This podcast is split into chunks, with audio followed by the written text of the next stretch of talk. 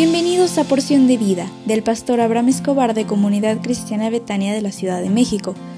Prepárate porque hoy recibirás un mensaje para ti. Hola, ¿cómo estás? Muy, pero muy, pero muy buenos días. Hoy es un gran día porque Dios está contigo como poderoso gigante, así que levántate, porque Dios tiene un secreto para ti de bendición. Hoy es el primer día de la semana y deseo de todo corazón que me permitas hacer una oración de bendición por ti. ¿Me aceptas? Si puedes, cierra tus ojos ahí donde te encuentras.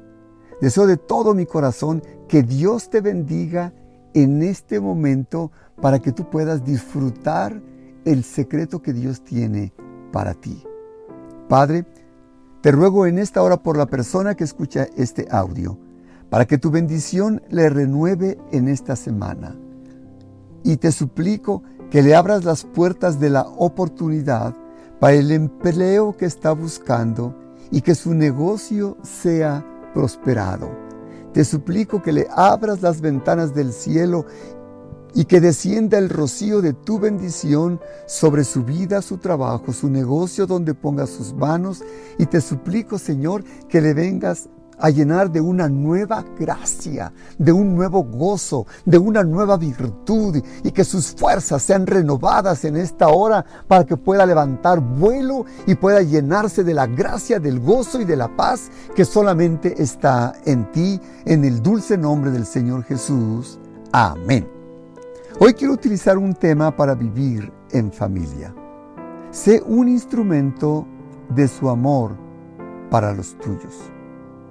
A medida que el Señor Jesús quiere estar en ti, Él va a poner palabras, pensamientos en tu vida correcta y tú tienes que ponerte listo, porque Dios tiene seis principios para tu familia, para que tu familia crezca.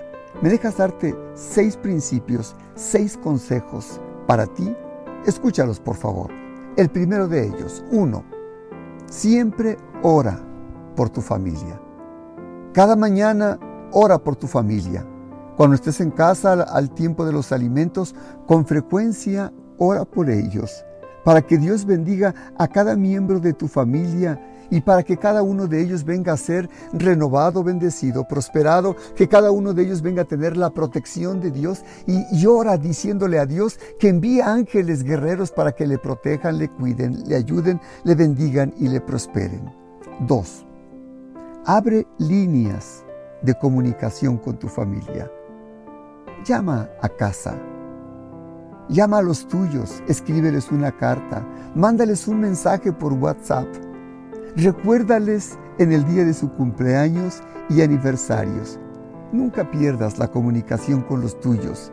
Si el abuso ha sido un problema entre los tuyos, pídele a un amigo sabio que te, que te ayude para que, para que tengas tus palabras sabias, correctas, amenas, para que tú puedas acercarte a los tuyos. 3. Pide perdón.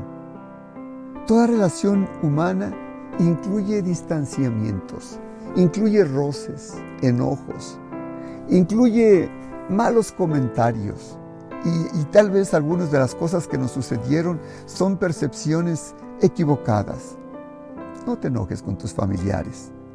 ¿Sientes que estás enojado con alguno de ellos? Búscales. No seas arrogante. Sé humilde. Y por favor, perdónales. Y tal vez pide perdón. Y no, y no, y no te aflijas, porque yo sé que Dios te bendecirá. En abril le hemos llamado a este mes como su sacrificio trae perdón y sanidad. Y queremos tener la cena del Señor este miércoles 6 de abril y me dará mucho gusto que te conectes con nosotros a través de nuestra página de Facebook porque tendremos un tiempo hermoso. Hoy es lunes y sabemos que tendremos nuestra escuela de líderes a las 19 horas con nuestros profesores Héctor y Chelito Ramírez. Y también te invito para que te conectes a las 20 horas a nuestra reunión de casas de salvación. Te espero con mucho cariño a las dos reuniones por Zoom y que Dios te bendiga.